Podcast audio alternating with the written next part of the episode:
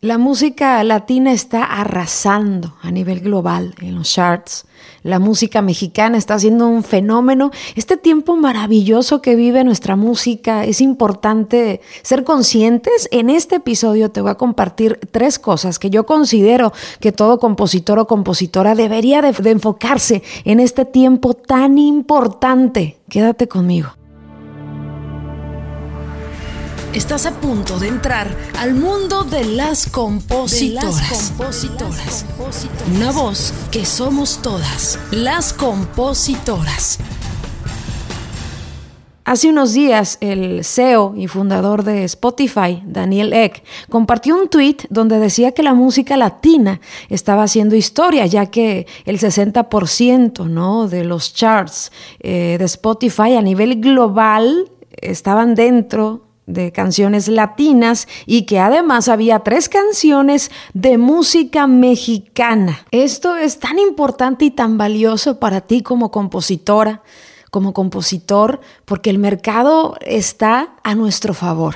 A pesar de que hay muchos compositores y compositoras que dicen, no, pero es que eso que se oye qué feo, la lírica bien madreada, cómo se oyen, cómo bailan, cómo cantan. Bueno, siempre va a haber eh, detalles, ¿no? O cosas que quizás tú no consumas o no estás de acuerdo. Sin embargo, a pesar de eso, aunque seas un compositor o compositora conservadora o de nicho o muy purista, esto de que la música latina esté en un boom eh, te beneficia también, porque escarba un poco la curiosidad de esa gente en partes del mundo que uno no imagina en consumir música que tiene que ver, ¿no? Con la música mexicana o de raíz. Yo creo que esto es maravilloso. Yo lo veo muy positivo. A mí me encantan estas noticias de saber que la música latina se está comiendo al mundo porque yo veo más oportunidades para mí y para ti como compositor o como compositora. ¿En qué debemos de enfocarnos los compositores en este momento glorioso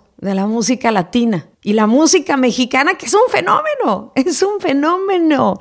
A mí me sorprende mucho ver regalías de España, ver cómo ha crecido en Centroamérica, en Sudamérica, en Japón. Consumen a Nodal, a Cristian Nodal, o sea, es una locura. Una locura lo que está sucediendo. El fenómeno ¿no? que está haciendo peso pluma y estos artistas de esta nueva generación eh, que están tambaleando ¿no? de forma positiva el negocio de la música, lo que está haciendo el grupo Frontera ¿no? con Bad Bunny, una, una locura que antes era inimaginable. Eh, aprovechemos este momento donde los ojos del mundo están y los oídos y el corazón están con la música latina y la música mexicana, sin duda. Es momento de qué?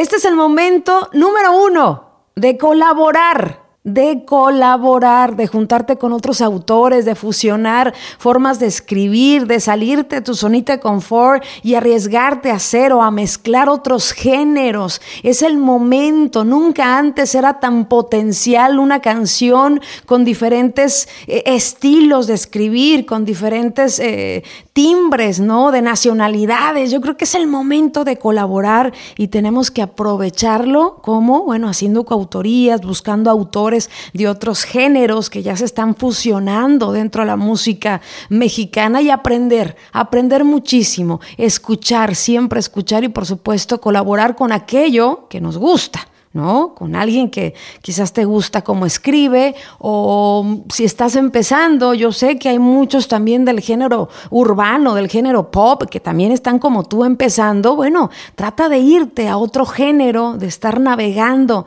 en estas diferencias de estilos, eso para mí enriquece un montón y este es el tiempo.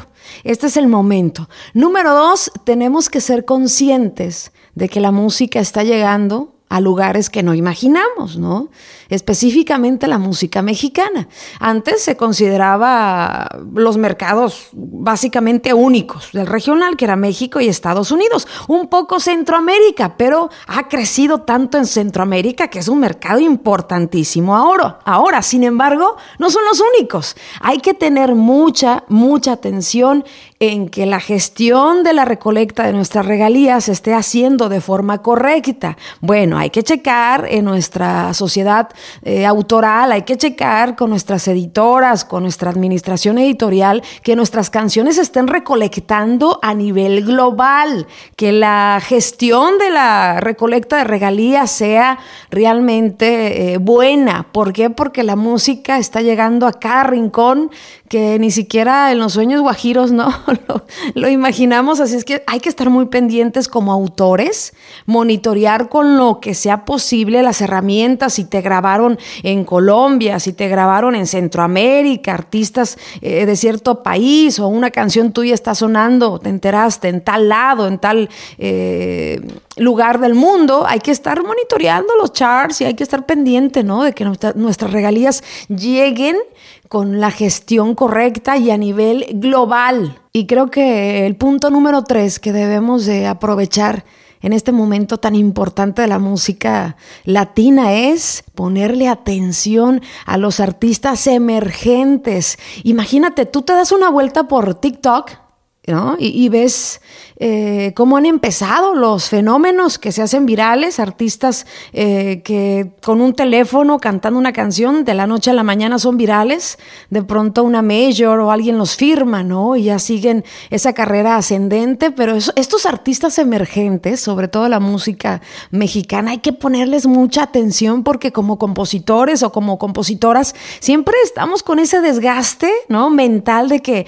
quiero que me grabe Alejandro Fernández, ¿no? Quiero que me grave Julián Álvarez, artistas ya consagrados, artistas que ya tienen una carrera súper exitosa y nos olvidamos de poner los ojos y oídos en los artistas emergentes. Nunca antes en el mundo de la música un chavito con un teléfono, con un talento especial, eh, podía hacer, ¿no? De su carrera un boom. Antes eso era, posiblemente tardaba 10 años. Ahorita ves a chavitos artistas emergentes que en tres años, incluso menos, logran carreras impresionantes. Y entonces para nosotros como, como, compositores ahí está una mina de oro en los artistas emergentes, sobre todo aquellos que manejan tan bien las redes sociales. Son oro puro para nosotros porque son eh, artistas que en un futuro no solamente pueden llevar nuestras canciones a otro nivel, ¿no?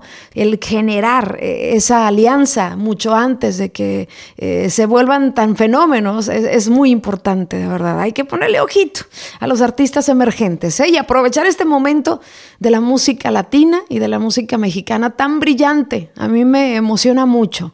Yo siempre soy más positiva que negativa. Es cuestión de debate, ¿no?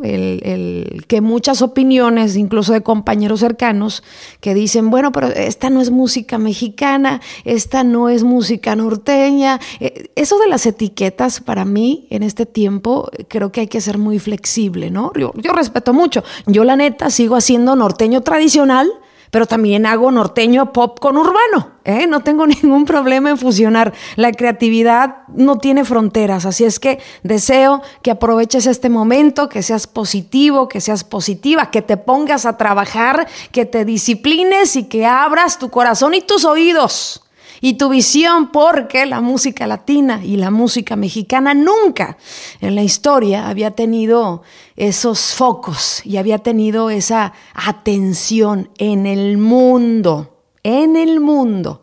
Te quiero mucho y recuerda que de la composición no se sobrevive, se prospera. Nos escuchamos el próximo jueves. Gracias por escucharnos. Te esperamos el próximo jueves en otro episodio más de Las Compositoras, una voz que somos todas. Recuerda seguirnos en nuestras redes sociales como Las Compositoras y darle seguir a nuestro perfil para tener más visibilidad en este podcast.